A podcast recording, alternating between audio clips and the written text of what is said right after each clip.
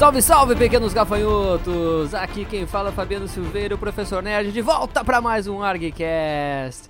E nesse episódio não tem pra Vingadores, a gente vai falar do melhor filme de super-heróis, ou os melhores filmes de super-heróis de todos os tempos! Mamilos! Isso! É engraçado que se tratando do Fabiano to- como host, todo mundo sabe do que é que a gente tá falando agora. Eu né? nem quis ser host dessa merda aqui, porque eu sabia que ele encheu o saco. É, é Esse isso episódio aí. não dá. É isso aí, gurizada, estamos de volta.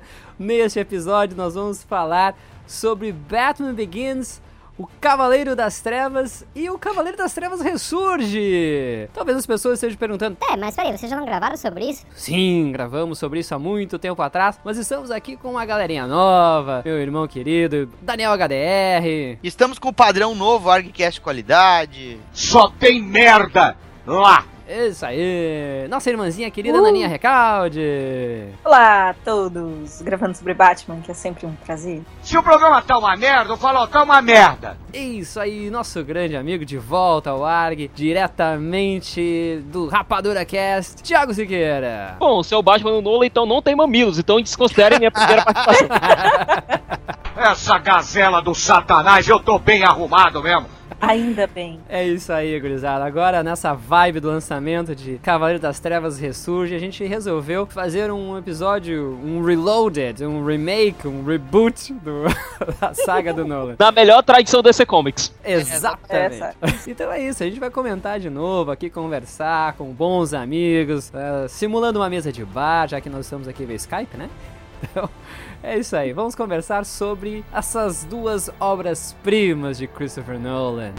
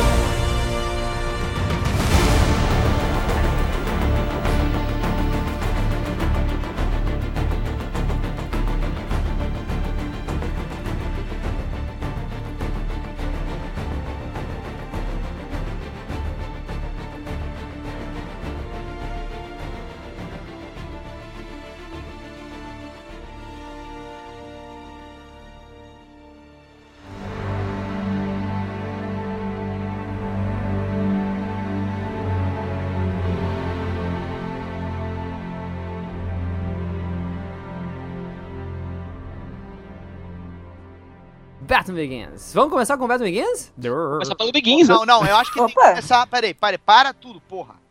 Tem que começar com o negócio antes do Batman Begins. Vamos começar com antes do Batman Begins. Batman Dead End. Ai, meu Deus. Ah, Ai, ai, ai, ai, ai. Precisa falar de Batman Dead End.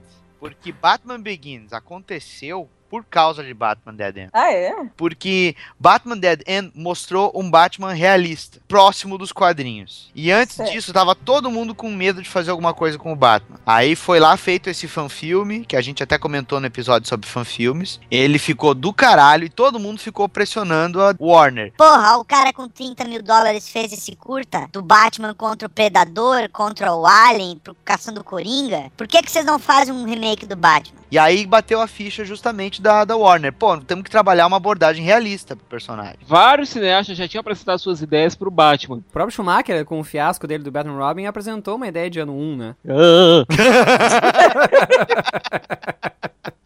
Não, vamos.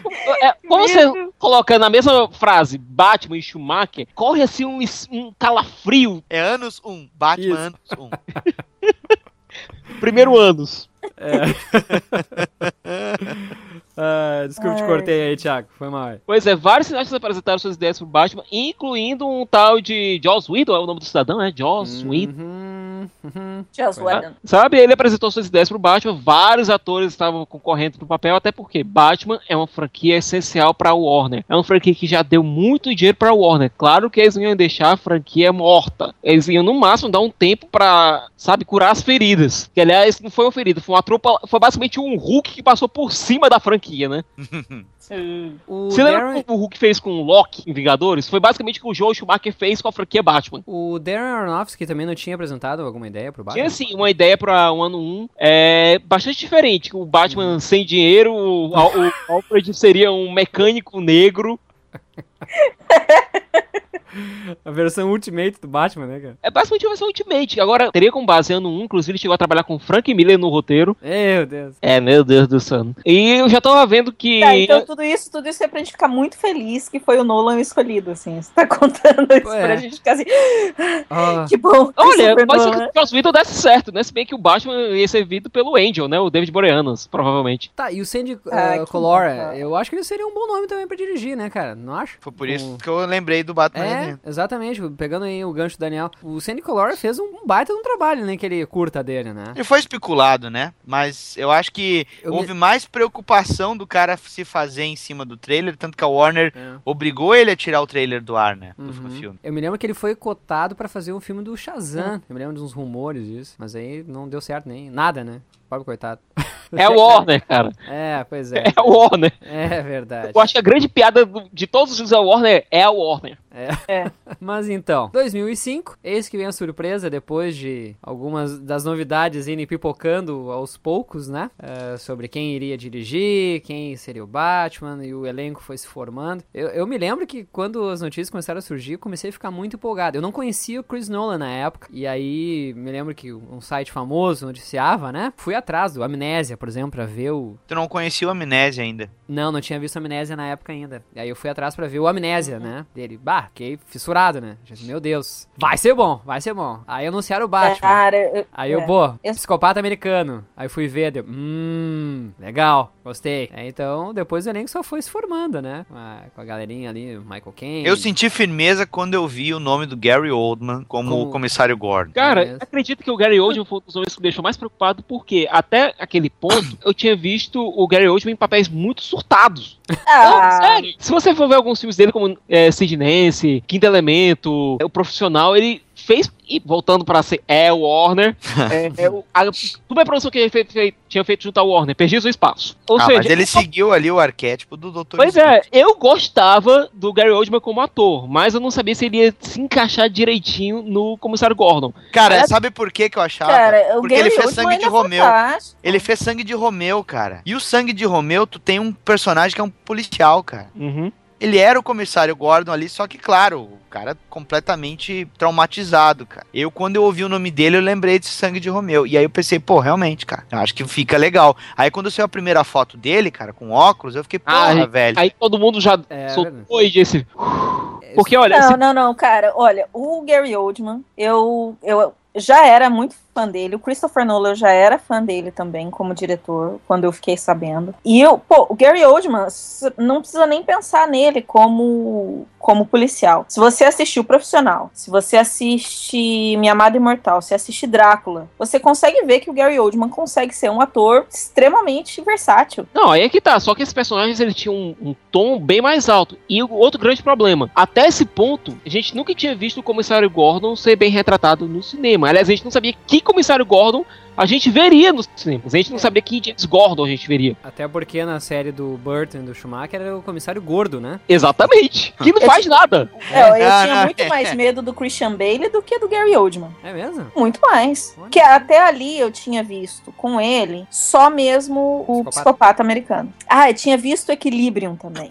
E Reino de Fogo. Mas Que aquele não são coisas depois muito. do, do Batman Begins? Foi antes. Foi antes? Eu tinha a impressão que era depois. Não, é antes. É, Equilibrium é de 2002. Ah, tá, Hum. tá. Então, pô, eu tinha visto Reino de Fogo e Equilibrium, que não são lá dois filmes assim, ó, meu Deus, esse cara parece o Batman, né? E, e Psicopata Americano, na época, assim, eu achei exagerada a, interpretação dele. É, Aí eu, mas- eu fiquei com muito medo. Mas eu Não, mas- achei assim, ó, qualquer coisa é melhor que Michael Keaton, Val Kilmer e George Clooney. É, é só, que, é só tirar o biquinho. Não tem Exatamente. biquinho, tá beleza. Não, Olha- sendo, não tendo biquinho, não sendo loiro e não tendo aquela inter... aquele cacuete de interpretação de George Clooney, ficar sempre com a mão no bolso e olhando pra baixo. E nem cara de fuinha. Não se é, lembra, não esqueça.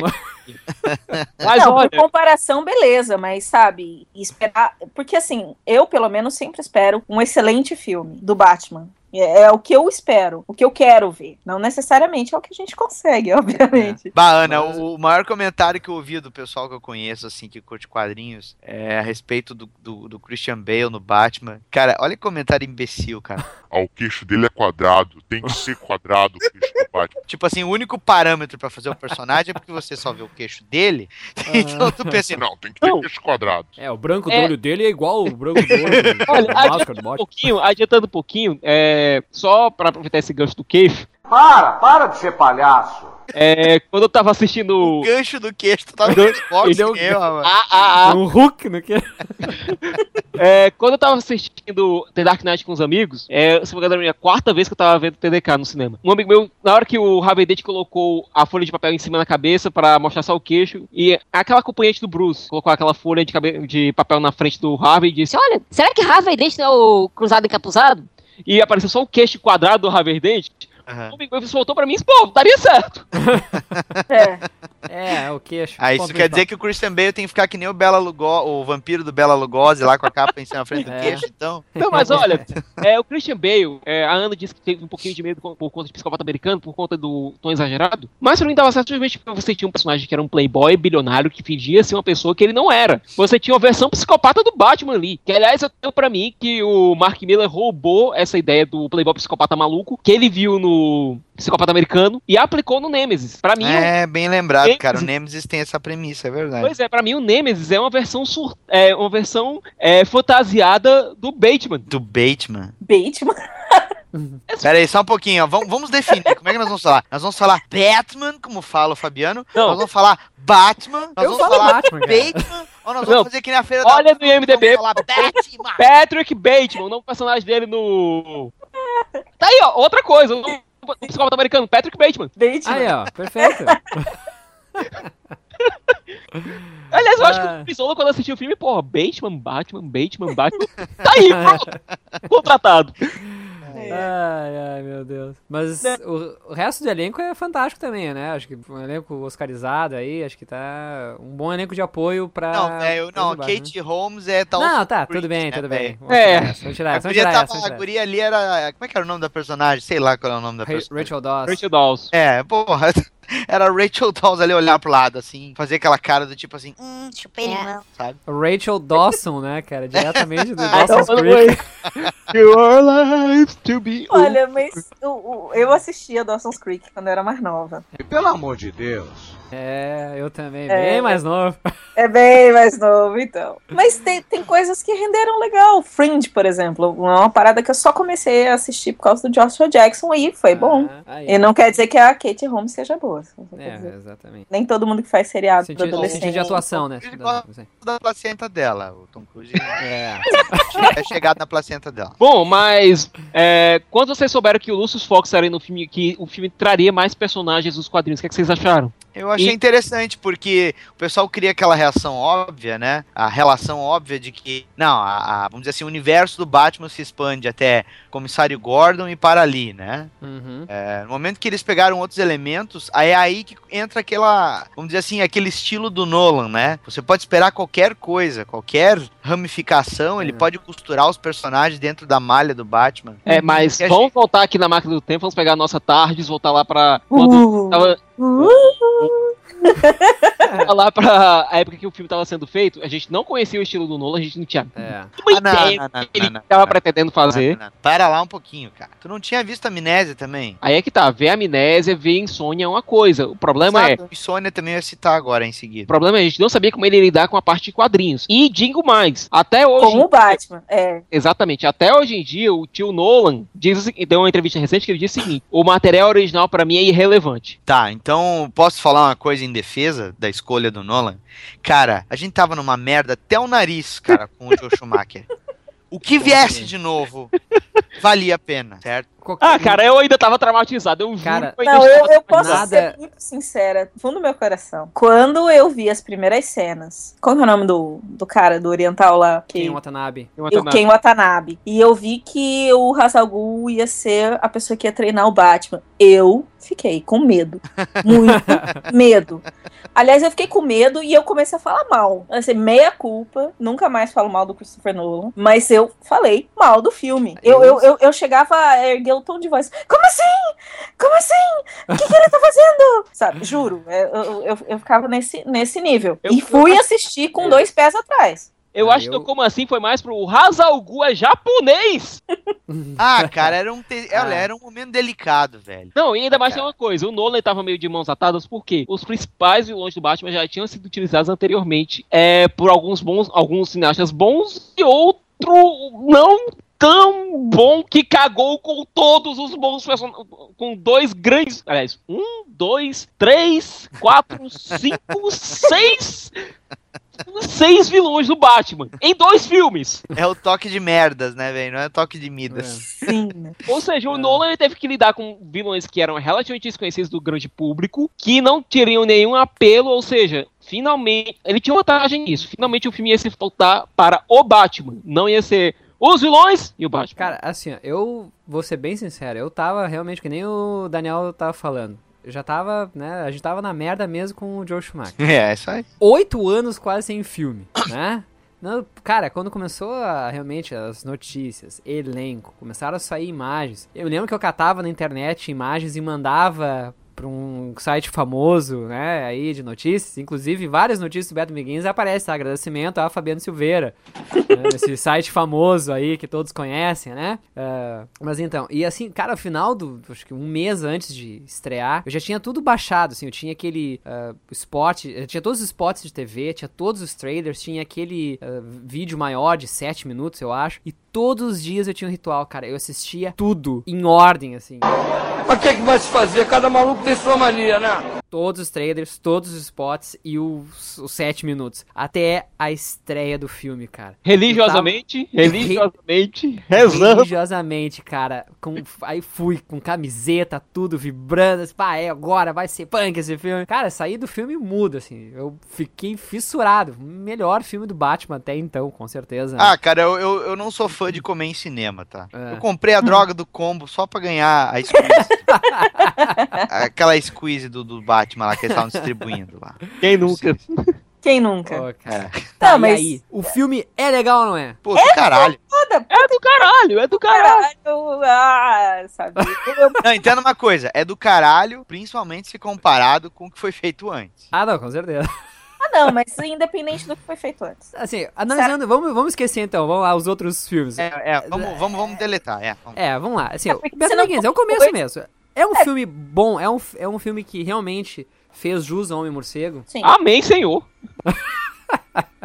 Sabe o que é interessante, Fabiano? Pensa comigo. É, se a gente Vamos for junto, olhar no, universo do leitor de quadrinhos, né? Uhum. A gente tinha um exemplo de cinema em quadrinhos ali, pegando uma franquia massa velho, que era o Supremos.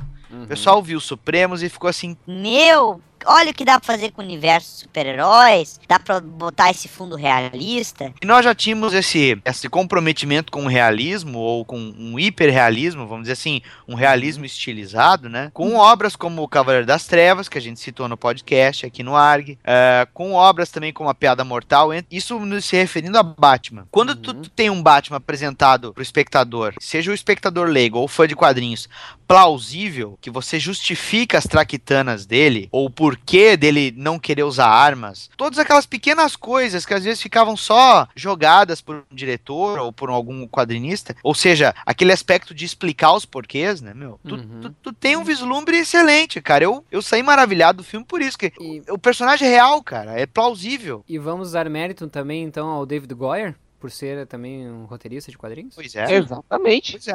Com Acho que certeza. sim, né? Qual- Temos que dar Não, um e a- o? Nolan leva a sério o que ele faz. Não, Isso primeiro, ninguém o pessoal- pode negar. É, o pessoal fica louvando a Marvel por ter chamado o Joss Whedon é, para trabalhar com os Vingadores, um quadrinista, um cara que entende do riscado, que conhece a indústria, mas a Warner já tinha feito isso antes com o David Goya. E Uhum. aquele, o David Goya merece ter feito um bom trabalho na, LJ, na SJA com o Jones, com o Jeff Jones. Isso. Isso. Mas é aquela coisa, foi um bom equilíbrio, porque de um lado a gente tinha o Nolan que estava e está cagando para o material original, palavras dele, não minha. Não, o Nolan conhece o riscado dele, ele sabe ser diretor de cinema. Exatamente. E do outro lado a gente tinha um cara que é fã de quadrinhos, que é escritor, que trabalha na indústria. Os dois juntos trabalhando para fazer o melhor filme possível. E conseguiram. Mas David Goyer veio também do Blade, né, cara? Pois é, Isso. né, cara? E o que vocês mais gostam do Batman Begins, assim? Frase emblemática ou tudo, conjunto da obra? Hum. A Rachel Dawson.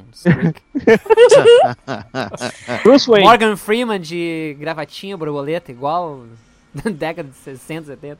Putz. Bom, É Bruce Wayne, cara. Bruce Wayne. Que finalmente a gente viu. Bruce Wayne, né? É, a Exatamente. gente viu a, a psique do Bruce Wayne em tela. Porque, olha, o Batman do Tim Burton, primeiro foi roubado pelo Coringa. O Coringa pegou o filme e saiu carregando com tudo. Jack Nicholson ofuscou completamente o Michael Keaton ali. No segundo, a gente teve as, as figuras bizarras do Pinguim, da Mulher Gato e até do próprio Max Shrek, que meio que ofuscaram o Batman. O Batman foi um coadjuvante no próprio filme. Enquanto no primeiro ele tinha uma qualidade de protagonista junto do Jack Nicholson, embora ele chamasse muito mais atenção, no segundo filme ele ficou completamente ofuscado por duas figuras bem mais emblemáticas no filme. É, no terceiro foi aquela pataquada do Joel Schumacher que se embarcou naquele quarto. Uhum. Nesse, nesse Batman Begins a gente finalmente viu a figura do Bruce Wayne ganhando a, uma atenção central. O filme é realmente sobre Bruce Wayne, sobre a tragédia que ele sofreu, sobre como ele conseguiu racionalizar essa tragédia, como ele chegou a, a ter o treinamento, a chegar ao ápice da forma física dele, como ele chegou- teve a ideia de criar um símbolo e como esse símbolo foi aplicado em Gotham.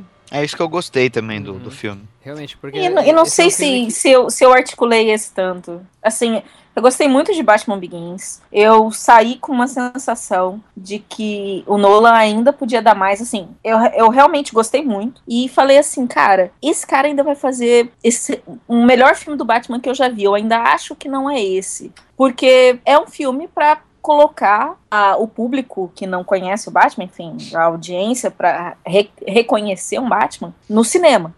Sabe o que. É, sabe- ele, ele começou ali, então mostra o Bruce Wayne aborrecente, né? quer dizer, Hum. jovem adulto. Mostra o Bruce Wayne se fudendo, mostra o Bruce Wayne aprendendo, chegando a ser o Batman. Sabe, Ana, eu acho que, que foi uma opção propriamente deles ao construírem a história, porque a imagem do Batman em si, a imagem tosca, que foi a última memória residual, né, do que tinha sido Uhum. feito antes, tava muito forte ainda. Então, esse público mais cético, tu precisava cativar eles pela pessoa Bruce Wayne. Mostrar, eu- mostrar É, aqueles momentos, cara, em que tu vê a infância dele, sabe? Tem, tem Uhum. eu, eu revendo o filme agora pra gravar o podcast. Tem um momento que eu, que eu me lembrei que quando eu assisti, ele, ele, é, ele é tão singelo, mas eu gostei muito, cara. Ele tem, tem duas partes que ele é revivido, né? É, que é aquele Uhum. momento em que ele tá na frente do pai dele e ele tá usando o estetoscópio do pai dele.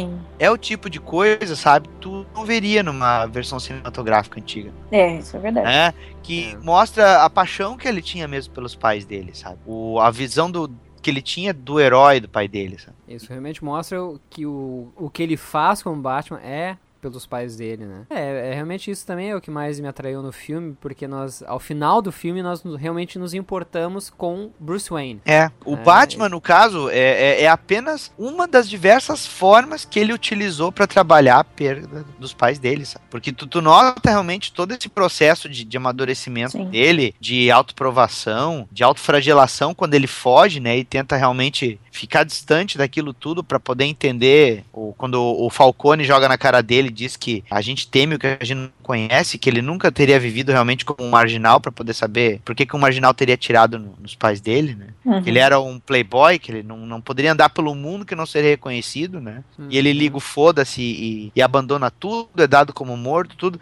Isso aí, cara, faz tu simpatizar pelo personagem. E, e o querer já cair na ação e explicar a origem dele, ele construindo as paradas dele, construindo a Batcaverna ali muito rápido, tu ia novamente lembrar da- do quanto que o, o dinheiro, que é uma coisa que a gente até falou, né, Fabiano? Aham. É, que o dinheiro no Batman justifica tudo, né? Exatamente. É, ali a gente nota que tem mais do que o dinheiro. Ah, Mas a construção do Bruce Wayne no filme, ela é muito boa. Mas assim, como filme, ele tem um bom roteiro, tem um bom ritmo, tem boas cenas de ação, sabe? Faz você acreditar, não faz você É. Aí é entrar que no tá, é, Ana, boas cenas de ação a gente pode até. A gente tem boas cenas de ação, mas não ótimas. O problema do Nolan é que nesse ponto ele ainda tava muito cru em como filmar cena de ação. Tanto você vê corte, corte, corte, corte, corte, corte, é corte. muito, muito enquadramento fechado também nas lutas, né? Pois é, até a própria, o próprio primeiro uniforme do Batman, nesse Begins, ele é um pouco impróprio mesmo pra combate. É algo que, como os outros, restringiam os movimentos. Não restringia tanto quanto os outros. Mas ainda você vê que o movimento é um pouco duro. É, mas é, é, acho que isso é bem. é, Assim, o Nolan, como vocês comentaram mesmo, o Nolan aí tava se assanhando um pouquinho, né? Ele tava pisando em ovos ainda. né? É, porque É, assim, não sabia como seria a, recep- a recepção do, do público, né, frente a isso. Como o Daniel falou, era uma, a gente ainda tinha memória recente do último fiasco. Então precisava provar a todo mundo, a executivos da Warner, a público, que era possível fazer um bom filme do Batman. E ele É, olha, realmente público, conseguiu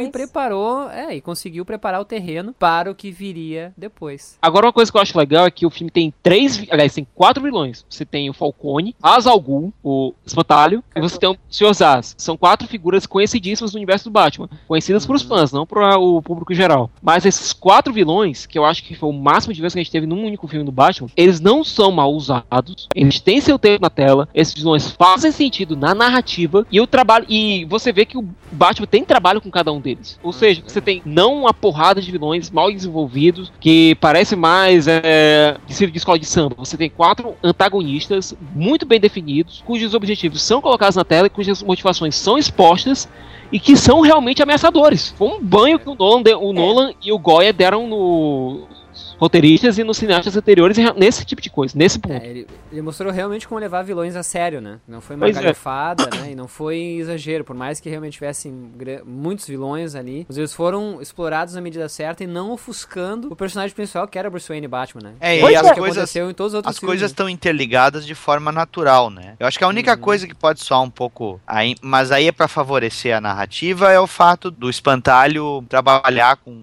a manipulação da droga que é baseada na, naquela flor que tava lá nos Alpes, lá onde o, a Liga das Sombras fazia o treinamento. Ou seja, é a única relação que você cria, né? Porque o Falcone mesmo, se tu olhar a criminalidade que levou os pais do Bruce morrer, né?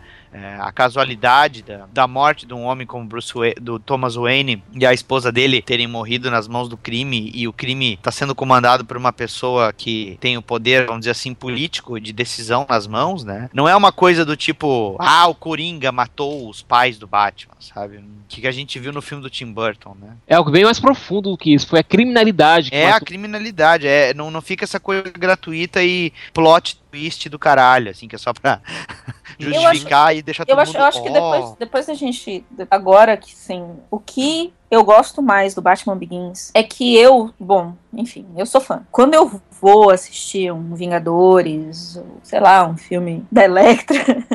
Quando eu vou fazer isso, eu faço isso porque eu sou fã, porque eu leio quadrinhos. E, às vezes, os filmes entregam exatamente o que eu fui procurar. Vingadores, por exemplo, eles me entregaram exatamente o que eu fui procurar. Mas Batman Begins, eu saí com a impressão de que me entregou mais do que o que eu fui procurar. Ah, mas todo mundo, né? Eu fui procurar um bom filme do Batman. É sempre o que eu quero. Mas ele não é só um bom filme do Batman. Eu acredito mesmo que a- toda a franquia, não sei agora o Dark Knight Rises, mas o Dark Knight e, e o Batman Begins, pra mim, são filmes filmes que acrescentam mais como entretenimento, como cinema, como arte mesmo. O, o- eu acho que o Nolan saiu dessa questão de fazer um filme só para os fãs de quadrinhos e ele faz um filme com sentido. Você questiona a questão da criminalidade, você questiona a culpa de quem é. É, você até, cara, eu não sei vocês, mas eu saí olhando para minha cidade pensando o que de fato era possível fazer para melhorar a cidade, sabe?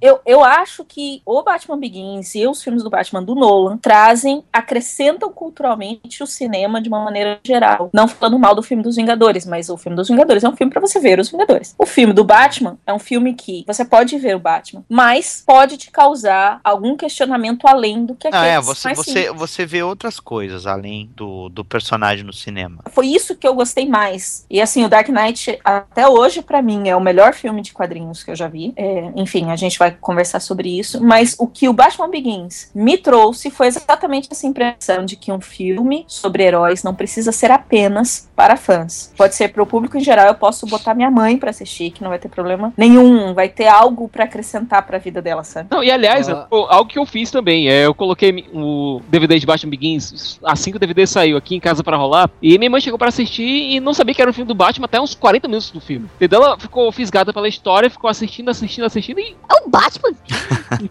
Legal. Sim. Ah, Thiago, quantas vezes foi no cinema ver? é, Begins eu só fui quatro. Só quatro. Hum? Tá, essa, essa eu te ganhei. Tu me ganhou no Dark Knight. essa eu fui nove. E tu, Daniel? Eu fui duas. Aninha? Putz, eu acho que foi umas três ou quatro também. É, é, o Begins, cara, eu fui na segunda, eu fui na sexta, na estreia, no sábado, no domingo e na segunda. Fui quatro vezes seguidas, assim. Então, Nossa. foi um vício do cão, assim.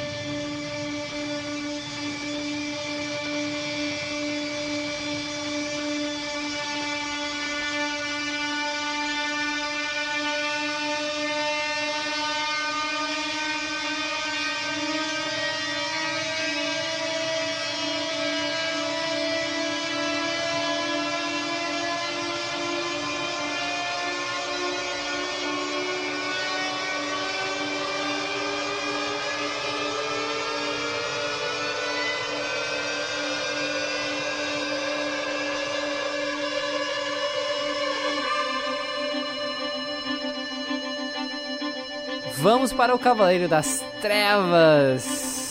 Vamos lá, Cavaleiro das Trevas, The Dark Knight. Em 2008, Nolan nos surpreende com a continuação de Batman Begins, com uma campanha viral absolutamente sensacional. E, e aí, quando o filme chega nas telas com um Coringa que todo mundo ficou, tá, mas espera aí, Heath Ledger? E aí, meu, meus amigos, O morreu. ó, ó, Olha, nessa época eu já eh, repeti o mantra em Nolan We Trust. É sério, assim, depois do Begins ele conquistou meu coração. Eu nem questionei, não pensei em Heath Ledger. Eu falei assim, eu confio no cara. Não pensei em absolutamente nada. Eu fui com uma expectativa. Begins, eu fui com uma expectativa. Uhum. Eu quero ver um filme tão bom quanto Begins.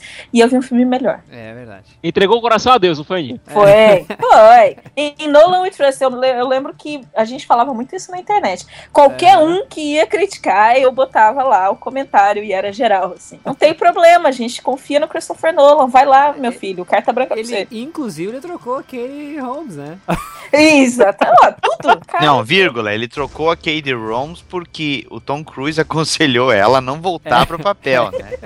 Uau! Eu acho Oh, que o Chris conselho, pensou, olha, será que eu quero a minha mulher participando de um filme que vai, fazer mais sucesso que a minha carreira? Inteira. é, awkward. Ela não Mas tava então, grávida, alguma coisa assim? Eu, não- eu não, não, não, sigo muito a vida da Katie Holmes, mas eu acho que ela tinha acabado de ter bebê, não foi? A questão Bom, é, o Warner tinha um trato com ela, tinha uma opção de volta, não, não utilizou a opção. Não exerceu a opção. Pronto e simples. Por algum motivo. Agora eu lembro que quando anunciaram a Meg Maggie. muita gente se assustou porque não acha a mulher com uma beleza muito convencional. É, realmente, né? Ela volta e meia parecia com um cara de bulldog, né? Mas tudo bem. É, ela não é parecida com a Katie Holmes, essa é É, questão. mas... Eu, eu gosto muito dela. Eu acho ela muito, muito bonita. Mas assistiu aqui um filme chamado Secretária, já, opa. com ela e o James Spader. Tá, então, eu acho que o HDR É, né? e o Professor Não. Nerd não assistiram. Bom, deveriam assistir. Tá bom. Pois é, eu Vamos- acho que o HDR... Eu acho que vocês iam gostar, gente. Sério. O HDR e o, e o Thiago esqueceu meu nome.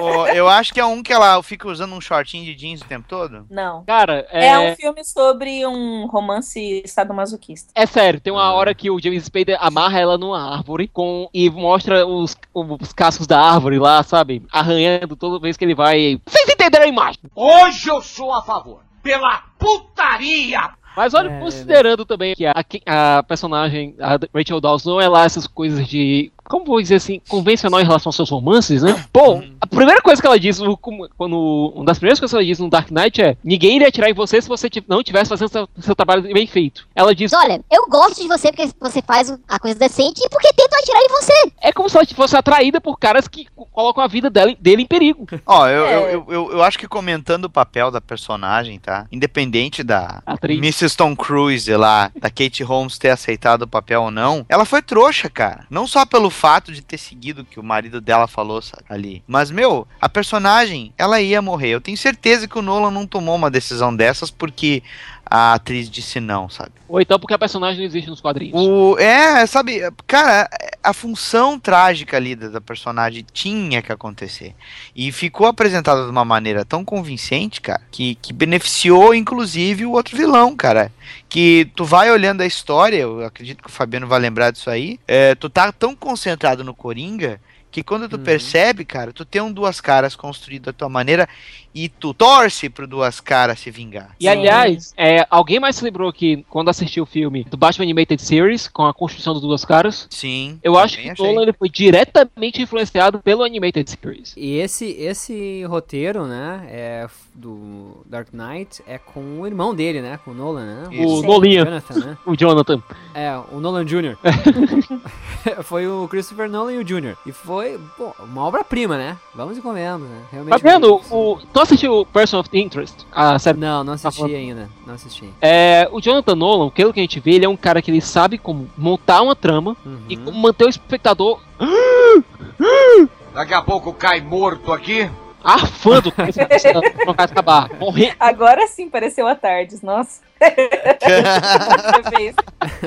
Não, mas tudo bem. Manter o espectador sempre na ponta da cadeira, Porra, como é que essa porra vai acabar? Aham.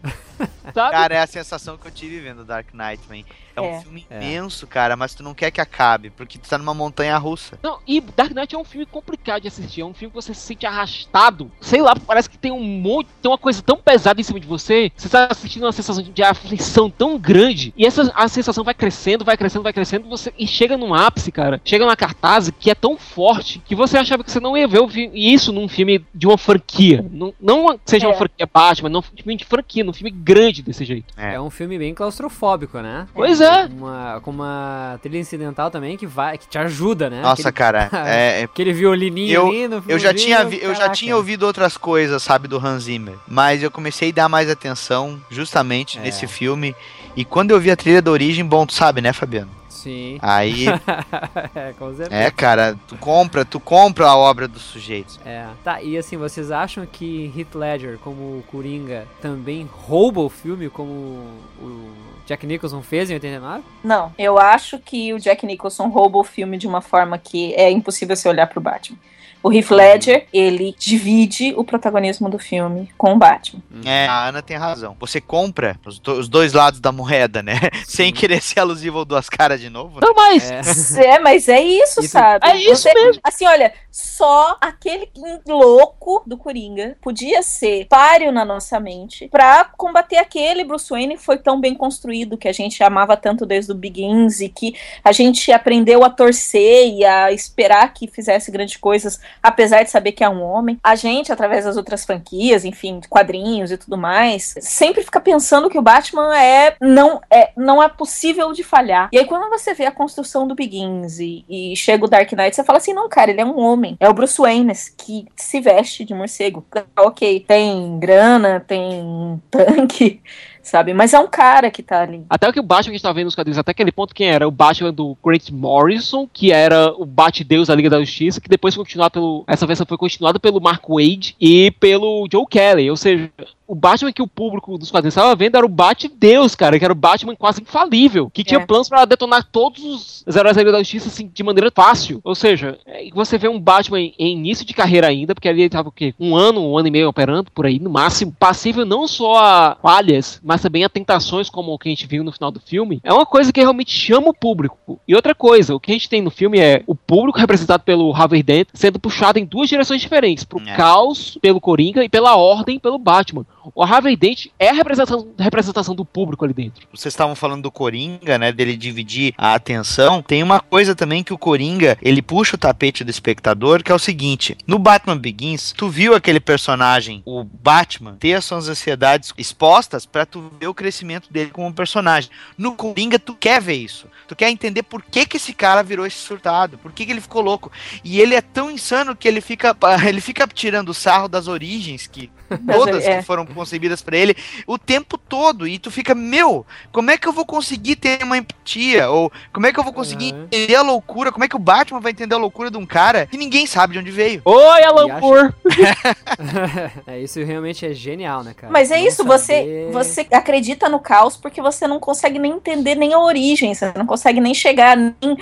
Meu Deus, sabe? Não é pra um ser humano entender. Olha. É manter-se a mística do Coringa. O Coringa é o caos. Ponto. Se eu, se eu for ter um passado que seja de múltipla escolha. Na última cena, quando o Coringa, quando o Batman salva o Coringa, quando ele tá caindo ali, né? E o Coringa tá de cabeça pra baixo, a câmera vai invertendo, né? Com todo aquele diálogo do Coringa, a câmera vai invertendo e vai deixando ele como se estivesse, não de cabeça pra baixo, mas estivesse nivelado ao Batman, né? Sim. E aí, como se ele mostrasse. Nós somos duas faces da mesma moeda, Batman. A gente precisa um do outro. Por isso que eu não vou te matar. É um jogo que a gente vai jogar eternamente. E eu acho isso fora de série, cara. Aquele diálogo ali no final dele é, é, muito bom. E aí re- remete a piada mortal, né? Que a diferença entre você e eu é apenas um dia ruim, né? Então eu acho isso muito legal, cara. Essa relação dos dois e a forma como o Nolan faz isso, é, mostra isso na tela é absolutamente fantástico. E lembrando que a. Ana, lembrando que a Ana disse, sabe? É, tu novamente tem um filme que não é só mostrar o Batman combatendo a criminalidade em Gotham e dois Uhum. vilões surgindo. Tu tem um filme policial, cara. Porque Sim. o Gordon, ele ganha uma importância na narrativa, cara. Os personagens, vamos dizer assim, normais. Toda aquela trama policial do promotor ter que se aliar com a polícia e ter que contornar toda a corrupção da polícia, ter que desafiar o crime, ter que uh, burlar leis pra conseguir fazer o que é certo, sabe? Tudo isso tá, tá, tá um bom, um excelente, um ótimo filme de policial. Uhum. É, uma coisa que eu, que eu comentei esse tempo, eu comecei a discutir com um dos meus alunos lá na, na, na escola, é que eu não acho o filme do Batman, o, o Cavaleiro das Trevas, um filme de super-herói. Ele não é um filme de Não. gênero. Ele é um filme de suspense, um, um filme policial. Se tu tirasse ali, por exemplo, do Batman, colocasse um outro personagem. Ele é o filme do Comissário teria- Gordon. É, É, não, mas olha, né? e sobre isso, Então- fazer um comentário. Um comentário único. Comente, comente. Eu acho que Batman Cavaleiro das Trevas é o filme sobre o que um filme de herói deveria ser desde o começo. Um filme de herói, pra mim, depois de Batman, Cavaleiro das Trevas, não é poder, não é ver um martelo voando, não é ver um cara se transformar em verde, é ver um homem que é capaz de sacrificar tudo até mesmo a sua própria vingança, para a busca da satisfação de ver superar a perda dos seus pais, é alguém que abre mão, inclusive, dos seus próprios objetivos pessoais para fazer o que é certo. Aí, de ser um filme policial, é um filme sobre um herói de verdade, alguém que é capaz de fazer o que é certo, apesar de tudo, apesar dos pesares, apesar de ter perdido tudo, apesar de estar na merda, apesar de ter que abrir mão do seu próprio luto. Você entendeu o que eu quis dizer, né? Não, eu Você tem o entendi, exemplo mas- do gênero policial, porque é aquilo que tá ali no, no Internet Movie Database, né? Não, não, eu, eu, eu entendi perfeitamente, mas eu tô criticando todos os outros filmes de herói que são feitos. Essa é a Ah, verdade. Ah, eu tô sim. falando assim, olha, um filme de herói é isso. É um cara que é, de fato, um herói. Um Marte, uma pessoa que tá ali pra nos salvar quando for preciso. Agora, Ana, eu- eu não consigo comparar é, Batman Cavaleiro das Trevas com Vingadores ou até mesmo com o próprio Batman Begins. Pra mim, são é, os melhores filmes que, é, para mim os melhores filmes que você tem pra comparar Batman, Batman Cavaleiro das Trevas são Poderoso Chefão Parte 2 e Fogo contra Fogo. Pra mim são os dois filmes que, é, que fariam, aliás, uma ótima sessão bem conjunta e bem longa, que eu acho que soma dos três filmes daria quase umas 12 horas. Não, 12 não, umas 10 horas. Mas seria uma sessão bastante nivelada, porque olha, assim como o Michael Corleone, o Bruce Wayne é um cara que entrou numa vida não porque quis, mas porque o destino o arrastou pra aquilo. E ele é louco pra sair, é louco pra arrumar um jeito de fazer com que o universo dele, seja a família Corleone ou seja Gotham City, consiga funcionar de maneira legal, consiga funcionar de maneira lícita sem a presença dele, consiga funcionar sem ele. Mas que o destino nunca vai deixar isso acontecer. Sempre vai acontecer alguma coisa que vai arrastar ele de volta pra aquilo. É o passado batendo na porta, né? Pois é, eu acho que Não, não, eu, eu, eu, eu gosto, eu gosto da sua comparação com o Poderoso Chefão. Mas a, a questão mesmo é que a gente não pode negar que é uma franquia. O Batman é um herói dos quadrinhos, os Vingadores também são heróis dos quadrinhos. Eles são dois filmes que foram pra lados completamente opostos, Olha, na minha opinião. lembra o que o Nolan disse, e repito mais uma vez: o material original é irrelevante. O Nolan estava cagando pro fato do Batman ser o herói dos quadrinhos. Eu acho que até alguns enquadramentos que ele utilizou, que lembram os quadrinhos, principalmente é, o Longo Dia das Bruxas, você tem pelo menos umas três cenas que foram tiradas diretamente daquela HQ, diretamente do visual que o Tim Sale fez. Essas cenas foram colocadas quase como um easter egg, quase como é, só uns lembretes. Não, são referenciais estéticos, ô Thiago. Só, isso. apenas isso. Só isso. Uhum. Até porque, por exemplo, a cena que mostra o Joker sendo queimado, enquanto os quadrinhos eram feitos pelo Batman e pelo Harvey Dent, no, no filme é feita pelo Coringa. Sim. É um referencial meramente estético, só isso. Tá, e vocês não acham que o filme do Nolan, tá, tudo bem, é uma obra-prima, é fantástico, absolutamente genial, é, acho que isso é, É, já não precisa nem Tem- falar as coisas que todo mundo já falou quando o filme saiu em Exa- podcasts, né? é exatamente. Agora a pergunta é, vocês não acham que o filme do Nolan também causou um problema pra Warner? Porque agora o filme do Nolan é um referencial Exato. Todos os filmes super-heróis agora têm que seguir a pegada realista do Nolan. E eu acho que nem todos os personagens vão se encaixar nessa forma, né? Com que o Cavaleiro das Trevas foi feito. Você não acha que isso causou um problema pra Warner agora? Porque, por exemplo, isso in- inviabilizou o filme da Liga, de cara. Assim, não tem como colocar, não existe, não tem como fazer esse Batman conviver com personagens poderosos. É, apesar do que pessoas amigas nossas, né, seu Guilar do HCast, falam que Ai, o Homem de Ferro é milionário e playboy e é realista, enquanto que o Thor é um personagem fantástico. Aí ele faz o comparativo do Superman com o Batman. Apesar do teu comparativo, meu deputado, não. Se vocês gostaram, gostaram. Se não gostaram, que se dane, vá a merda. Até porque o Ferro abraçou o Fantástico a partir do momento que ele criou um elemento novo. Exato. Naquele momento houve uma ruptura clara do filme em relação ao realismo anteriormente proposto para o que vai acontecer, vai acontecer a partir dali no universo Marvel. A partir dali houve um rompimento e o universo Marvel se tornou não uma coisa realista, entre aspas, mas uma coisa verossímil no seu próprio universo fantástico. São duas coisas bem diferentes. Sim. É, e isso é uma coisa que eu assim me preocupa um pouco, é que realmente tudo tem que ser com essa pegada sombria, né? Todo mundo tá falando, Ah, o filme do Superman vai ser um filme sombrio. Ah, o filme não sei o que vai ser um filme sombrio. Ah, não sei o que. tudo vai ser um filme sombrio, mas peraí, nem tudo tem que ser sombrio. Acho que o Batman se enquadra nisso pela própria personagem. Porque o Batman Mas tem outros quase tudo. Se você colocar o Batman no universo mais alegre, ele funciona. Se você colocar o Batman no universo sombrio, ele funciona. Você colocar o Batman no universo mais gótico, ele funciona. É um personagem que é extremamente adaptável para o que você quiser fazer com ele. Mas agora, pega esse Batman Nolan, a cena, por exemplo, que ele tem que resgatar a Rachel e o Harvey Dent. Então, Uhum. perigo em dois locais completamente diferentes da cidade. Coloque isso no universo DC. O que, que o Batman vai fazer? Super-Homem, vai lá. Ele vai pegar o picador da Liga da Justiça. Wally, tudo bem, meu amigo? Como é que você tá? Ah, é, é, na China? Pa- Pode, pode ficar só 10 segundinhos aqui em Gotham. É, literalmente 10 segundos. Só preciso você aqui 10 segundos. É só pegar duas pessoas em dois lugares. Ah, já fez? Beleza, valeu.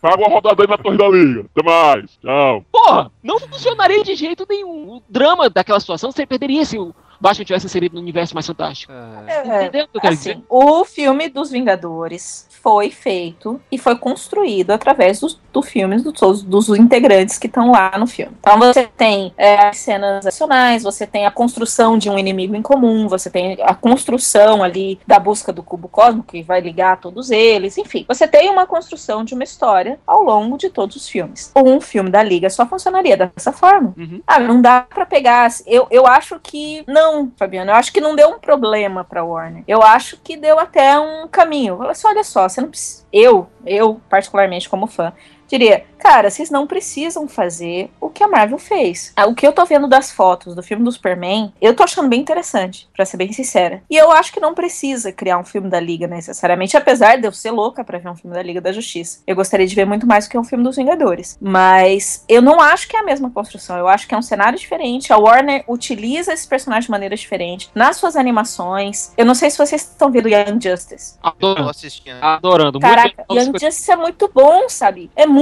muito, muito bom. A segunda temporada tá me surpreendendo profundamente. Só o episódio do Flash já valeu a série todinha. Caraca, é, olha, sabe, a Warner sabe fazer isso. Não sei, precisa fazer isso em filme? Agora a questão é o seguinte: Ana, tô esquecendo um pequeno detalhe. Hum. É o Warner. Os executivos. Feito uma porta! Olha, eu acho que no dia que escolheram o Nolan, eu acho que o zelador tava lá no lugar do presidente da Warner e deu a ideia.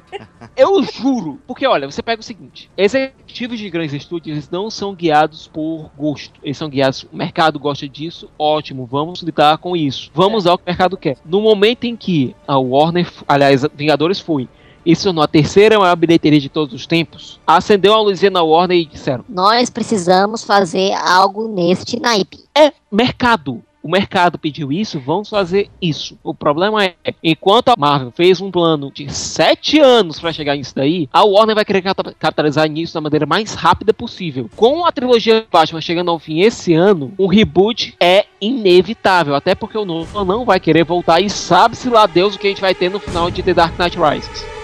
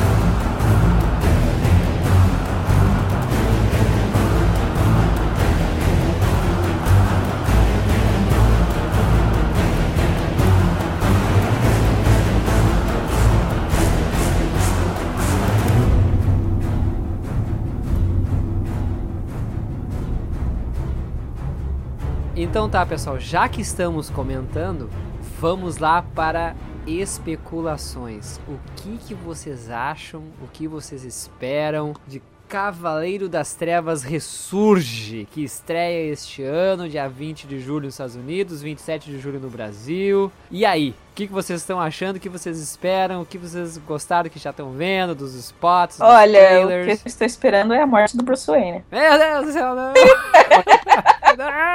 A primeira trollada que o Nolan deu em todo mundo.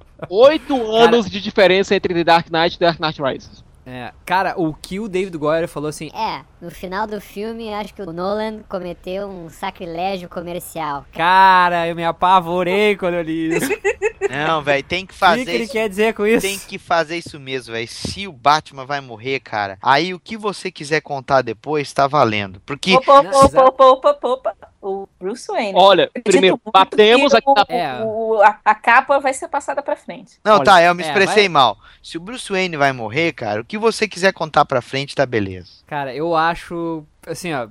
Que, que merda, não quero dizer isso. mas- Fala, fala, porra! morrer. Vai, vai. Eu acho que ele vai morrer mesmo. e sinceramente, cara, se ele morrer, vai ser muito legal. Vai. Eu acho que vai ser um choque de realidade, assim. é, vai ser um. Ele vai provar pra todo mundo. Ele vai botar o pau na mesa e. Pô, aqui ó, eu sei fazer filme de verdade, cara. Chupa, Mario. Chega aqui, chupa! assim que se faz o filme super-herói. Calma, Fabiano, calma, pelo amor de Deus. Olha, É, eu, é, eu, eu tô com medo, porque Dark Knight é, um, é enfim, é, é, é o que é. Não ser o que Dark Knight é, porque assim, você fez o Begins. Aí você fez o Dark Knight, que, pá, né? Tipo, é duas vezes melhor que o Begins. Se, se o Dark Knight Rises não for duas vezes melhor, vai quebrar a expectativa das pessoas. Nisso eu acho que talvez o Nolan tenha.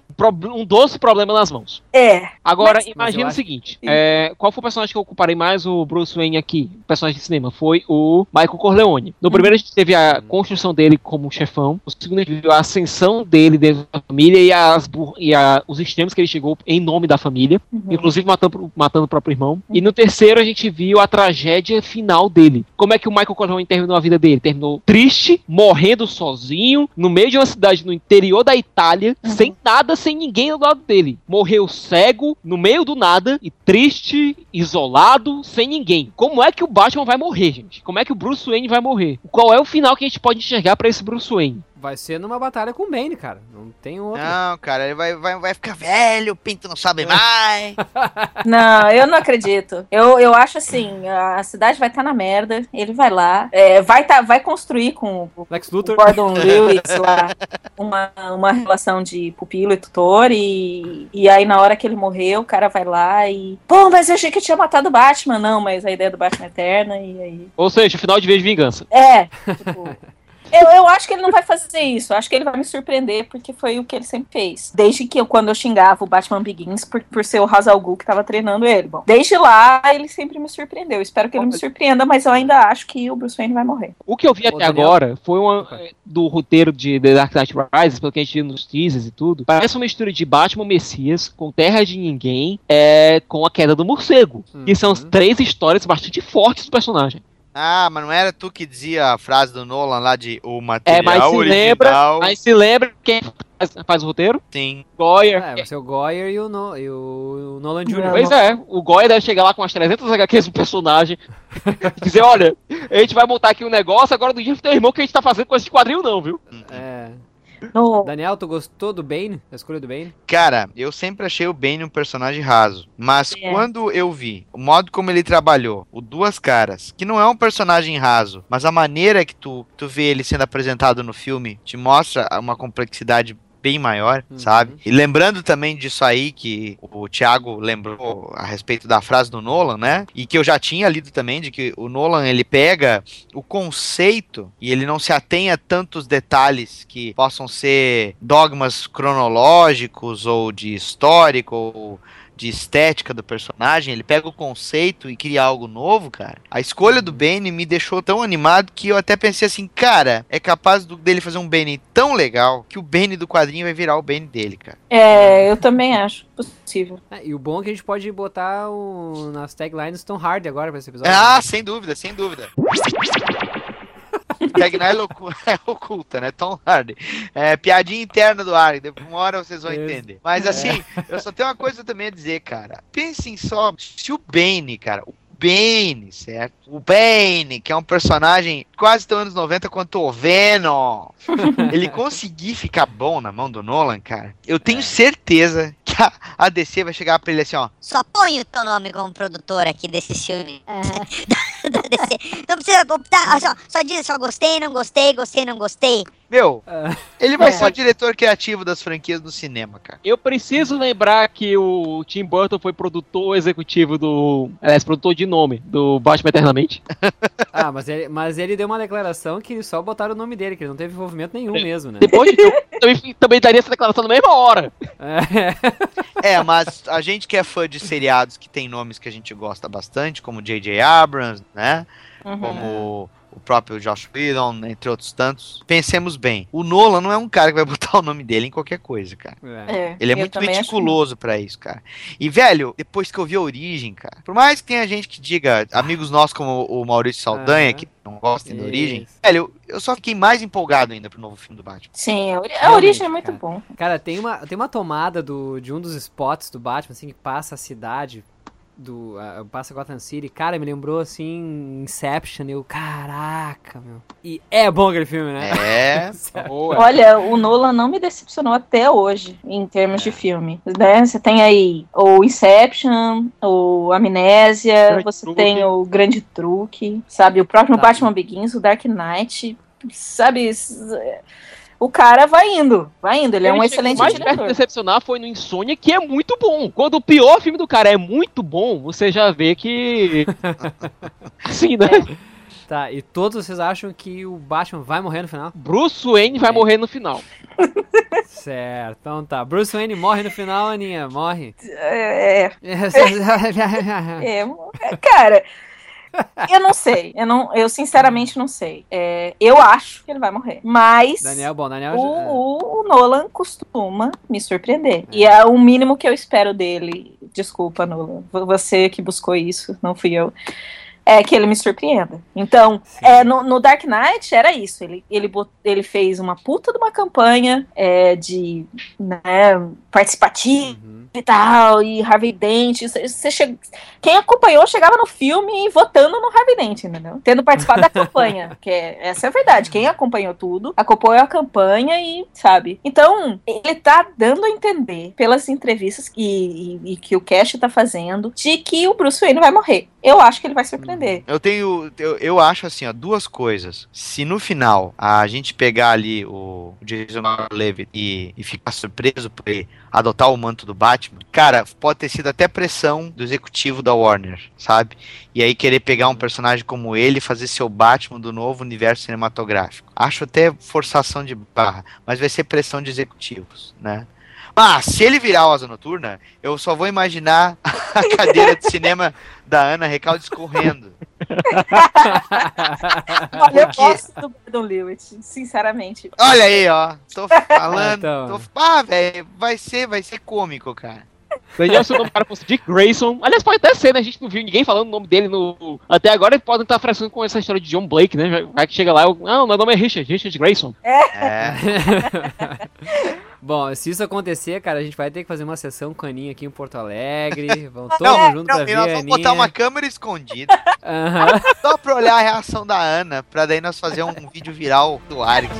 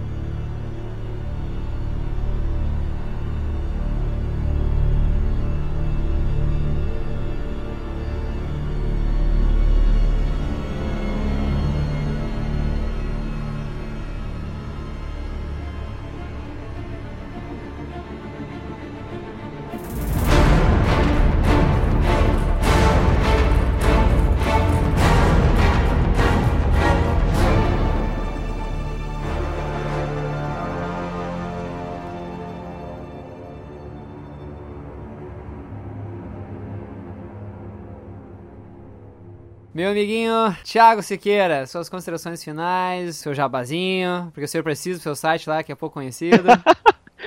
Bom, é inegável que o Nolan redefiniu como adaptar um, fazer uma adaptação de quadrinhos para o cinema. Não tanto com Batman Begins, mas mais com The Dark Knight. Enquanto The Dark Knight teve uma campanha de divulgação massiva com animação à la Animatrix, com curtas virais voando na internet durante meses, The Dark Knight Rises não precisou disso. Ele já teve todo o hype dele, todo o hype que ele precisava com o The Dark Knight. O The Dark Knight foi a campanha viral do The Dark Knight. The Dark Knight. E vai ser muito interessante ver como vai ser o movimento final dessa sinfonia que o Nolan fez. Vou falar que é uma coisa que vai ser um pouquinho polêmica, mas enquanto The Dark Knight, pra mim, é o ápice que um filme baseado em quadrinhos chega em termos dramáticos, meu lado de fã de quadrinhos recebeu mais amor com Batman Begins, que Batman Begins lembra mais um Uhum. filme de quadrinhos tradicional. The Dark Knight é uma coisa bem diferente disso. Muito, muito, muito, muito, muito, muito, muito, muito, muito, muito, muito, muito. Cala a boca! Muito, muito boa. Um suspense que eu coloco no nível de Poderoso Chefão Parte 2 e Fogo contra Fogo, que são alguns dos meus filmes favoritos. Mas que tem um passo além de ser um filme baseado em quadrinhos. E eu espero que o Nolan continue nessa evolução nesse The Dark Knight Rises. E depois vai começar a especulação pra ver o que é que vem com o reboot, coisa que é tão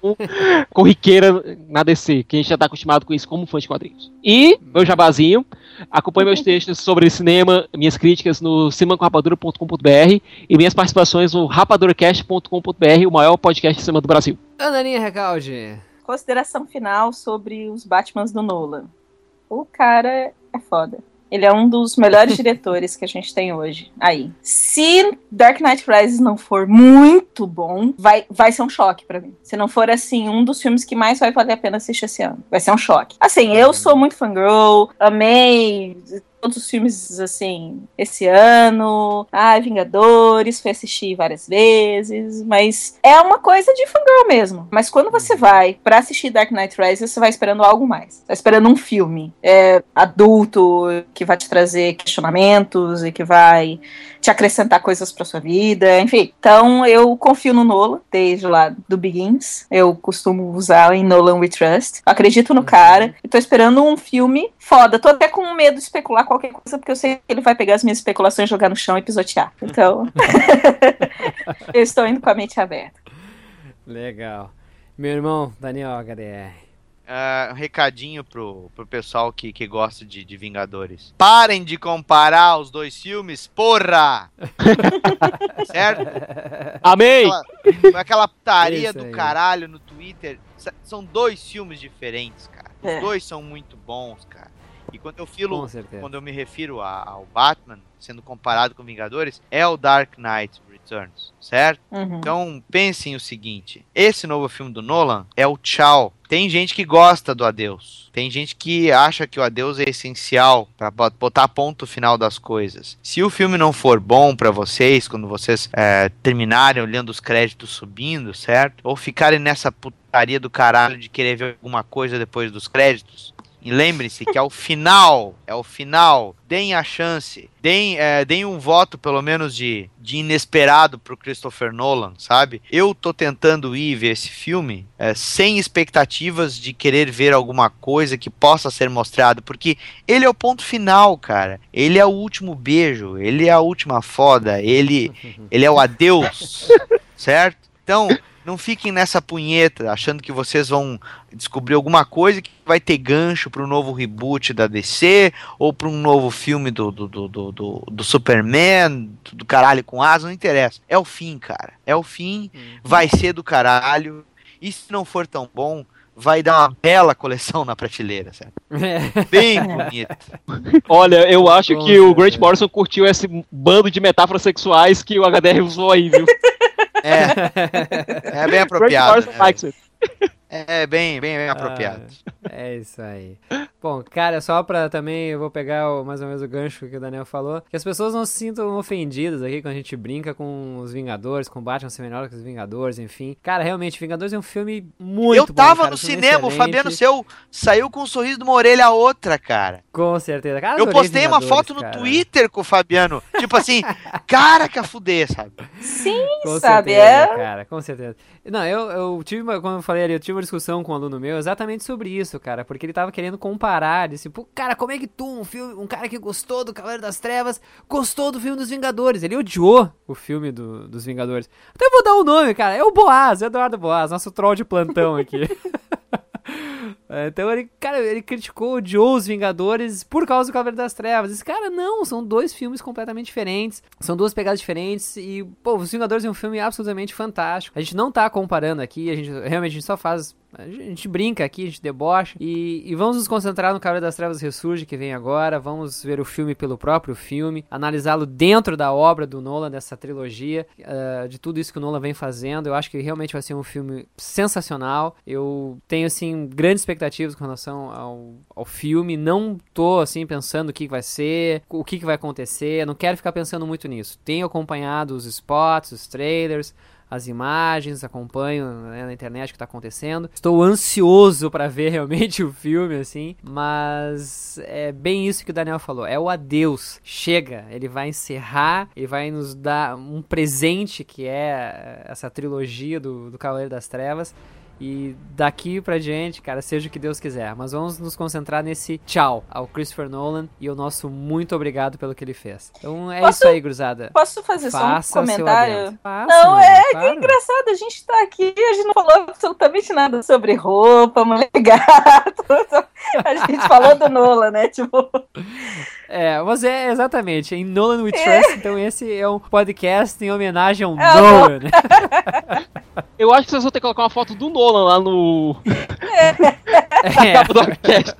Não, vou botar vai ser a. Diane Hathaway com o traseiro levantado ali em cima da moto. É. Tá bonito, tá bonito. aliás, Não, é, é sério, um cara. é- a Ana falou tudo, não precisa falar dessas coisas, cara. E demais, deixa Todos os podcasts sair, falar né, pô? né? Deixa pra sair, deixa pra falar quando o filme sair. É, exatamente. não, a Anne Hathaway não tem bunda. Olha, Por isso que eu aquele vi salto alto ficou, ó. que eu vi, viu? É por isso que aquele salto alto ficou um tesão nela. velho. É, ela tem uma É. bundinha pequena. Ah, ó, nós, Ah, nós ainda vamos fazer uma coletânea só com a Ana falando mal. Tipo É. assim, fulana tá gorda. Ai, É. porque a Mary Jane tá assim e a Anne Hathaway peito tá caído, assado. peito caído. Não falou nada da Scarlett Mas- Johansson, né? Não, mas a Vai, Scarlett vai ser o episódio Despeito da Aninha. Não, não, então eu gravo isso aí. A Scarlett Johansson é muito gostosa. ah, então. E, e eu, e eu boto grande fé na, na Marion Cotillard. Ah, Também. que é Que linda é também, por sinal, linda, né? linda, linda. É, essa aí é, é de arrasar quarteirão. Bom, então com isso, gurizada, a gente fica por aqui. A gente pede que os nossos ouvintes continuem aí o nosso bate-papo nos posts. E agradeço mais uma vez a Aninha Recalde, Ah. nossa irmãzinha querida, Daniel HDR, meu grande Tô. irmão. E eu, Thiago Siqueira, muito obrigado, cara, por mais tua participação, mais uma vez. É primordial, cara. Espero que tu tenha gostado e que possa é, nos abrilhantar eh, com, com tua presença mais Cara, é só chamar. Chamaremos, com certeza, viu? Já te chamamos de novo. então tá, gurizada, muito obrigado. Até a próxima, um grande abraço e valeu! Valeu, pessoal. Bom filme.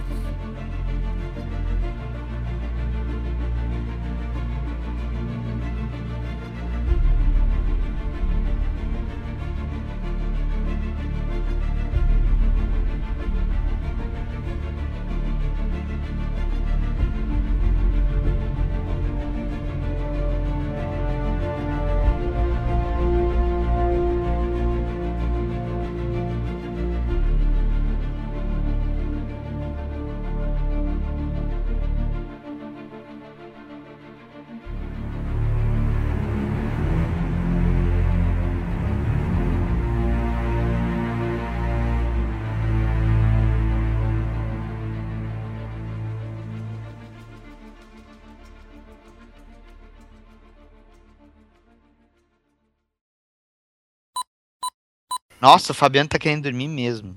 Ah, tô, tô cansado, cara. Pô, tá louco. Dois dias distribuindo convite. Não é mal, velho. Não é mal. É, parece. HDR, qualquer coisa pra tu se animar um pouquinho, olha essa foto aqui que eu acho que dá uma injeção de adrenalina no cara, viu? Deixa eu ver.